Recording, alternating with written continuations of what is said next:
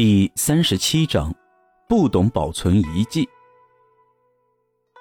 中国人比如今世界上任何其他国家的人民都要崇敬古代，但是在保存古代遗迹方面却做得不如其他任何国家的人。前面已经专门讲过，中国人对民生的热衷，对基础的不注重。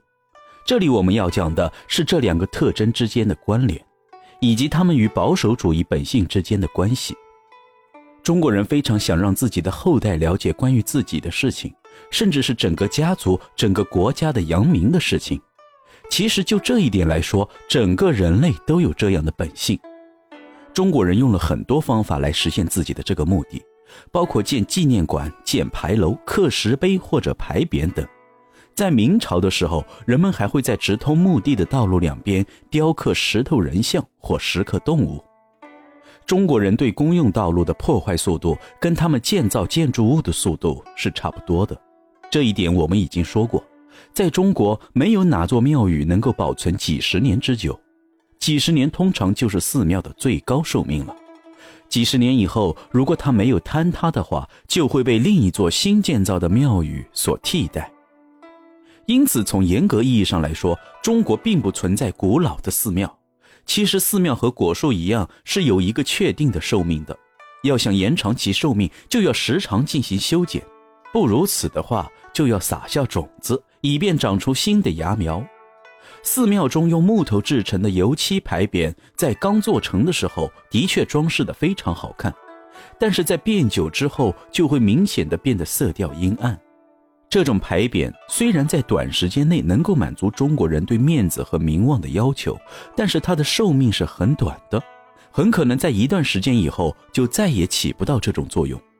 存在的时间比较长的是那些为大文人有声望的官员、贞洁烈女和寡妇们建造的牌楼，尤其是那些贞洁烈女和寡妇，他们通常享有很高的声誉。中国的朝廷经常设封他们各种名誉称号。为这些人建造的牌楼采用的都是非常方正的上等石料，而且牌楼的大小正合适，不太大也不太小。牌楼建好之后，石碑跟着就立起来了，这就是中国大地上建筑艺术的优秀代表作。如果巴黎、伦敦或纽约的某个有钱人想要给自己的家乡带一件礼物，并且能让人们对中国建筑有一个清晰的了解，那么最好的礼物就是带一个中国的牌楼。如果能把牌楼放在公园中，那么它肯定会引起好几代人的极大兴趣。中国人在建造牌楼的时候会花费大量的钱财，石料便是很好的证明。如果找不到石料的话，就会用木头来建造。北京就是这样做的，但是木头造的牌楼通常过不了一代人的时间就会被毁掉，就像其他的中国建筑那样，先从底部开始腐烂，然后整个建筑会往任意的方向倾斜，上面的油漆也会陆续剥落，跟患上重症麻风病差不多。之后，位于顶部的结构复杂的木头装饰也会脱落。其实，石头牌楼也存在着同样的情况。只是木头表现得更明显一些。从采用的材料和耗费的资金来看，原本可以持续使用几个世纪的，但是我们很难找到历经三十年还保持完好的例子。地基塌陷，石柱倾斜，横放的大块石条从钻眼开始扭曲，继而出现裂缝，每一处凸起看上去都是始于凹陷。就算一个观察者非常想要研究它的建造年代，或者对它奇怪的形状非常感兴趣，但是在他看到这样的建筑的时候，第一个念头也会是趁着它还没有倒塌，赶快离开。任何人在面对这个建筑的时候，都会考虑这样的问题：它还能维持多长时间不倒？突然倒塌的时候，会不会砸伤人？如牌楼这样的建筑虽然高大，但是其结构还是算简单的。说起来的话，石碑的构造则要更简单些。稍微大些的石碑会修建在大型石龟的背上，用来表征寿命长久。从表面上看，他们达到了自己的目的，利用石碑将自己的荣耀流传百代。不过，应该看到那种建造方式或者说损毁方式，对这些石碑、牌楼或者寺庙产生了很大的限制。不牢固的地基早晚都会陷落。而随着时间的流逝，石龟也会被损毁，或者被泥土掩埋到颈部，然后那些标记着荣誉的牌匾就会掉落在地上，或者分裂为碎片。所有的荣誉都只能通过这些细碎的东西流传至后代。假如石碑还保持完好的话，可能会成为附近饭馆里的凳子、石阶，或者是被铺在道路上。但是无论是什么样的结果，由于碑文刻得太浅，已变得非常模糊。某个旅行者就算经历大半个中国，认真查验见到的值得考察的碑文，恐怕也找不到上面标着的年代属于元代的石碑。我们在开头就指出过。中国人比其他任何国家的人都崇尚古代，但是比任何国家留存的遗迹都少。反观曾在亚洲大陆另一边出现，但现在已经失落的古巴比伦、巴尔贝克等城市，其中留存的大量的遗迹都与中国形成鲜明的对比。在中国古代城市的废墟中，看不到挺拔的石柱，能找到的只有数不清的碎瓦片和砖块。要想确定这样的古城市的具体位置，寻找那曾是世界大都市的身影，唯一的途径就是到泥土里去搜寻线索。汉巴里克是一个古代都城，也是一个相当现代的城市，但是就算跟它附近的城市的位置相比照，旅行者也很难弄清它在殷、唐、宋时期的位置。在中国，基本找不到保存得很好的古城市。不过，从他们的历史记录和一些城门上对古城的记载来看，其实他们还是想要保留对古城市位置的记录的。在某段时间里，人们保持了这样的传统，不过仅限于在城门上贴一张写着“这里是古城”的红纸。但是，古城的具体位置到底在哪里，还是没有人能弄清楚。中国人很注重对历史知识的保存，前面已经说过，这样的工作不能交给寺庙。牌楼、石碑来完成，而需要那些精致的地图来完成。这些地图标注了一些地方以前和现在的名字。这些地方存在于二三十年前，现在已经成为了历史的遗迹。以前确曾有人做过这样的工作，比如官府会制作生源地图，或者会制作王朝强大时的疆域版图或变迁图。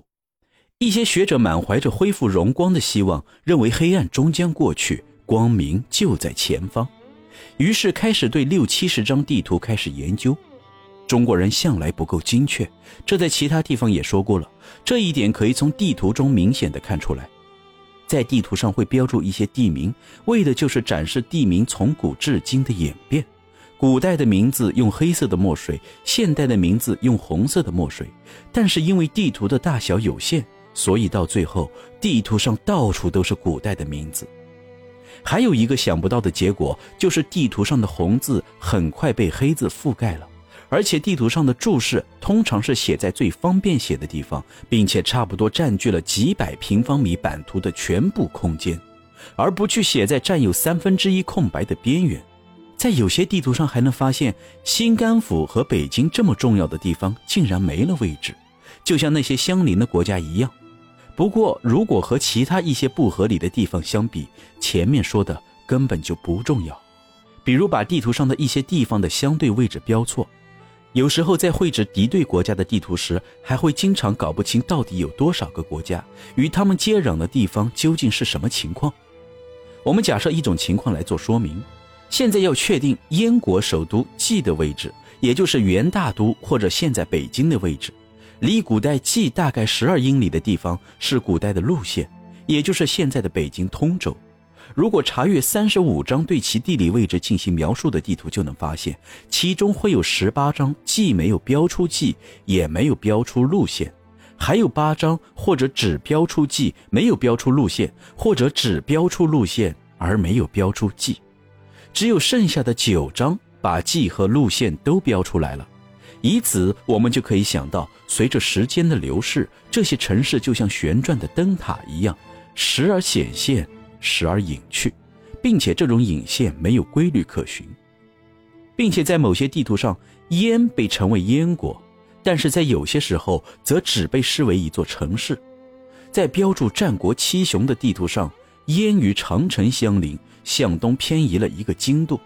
在几个世纪后的地图上。燕虽然还是紧靠长城，不过向西北移了很多，被称为东燕。要想全面了解燕国首都的信息，就必须从它的位置变动和名称变化上来看。路线和冀一样，也是踪影不定的。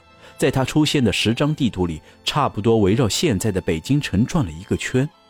最开始是在东边，然后出现在南边和北边，就跟大熊座绕着北极星旋转一样，只是方向上有所不同罢了。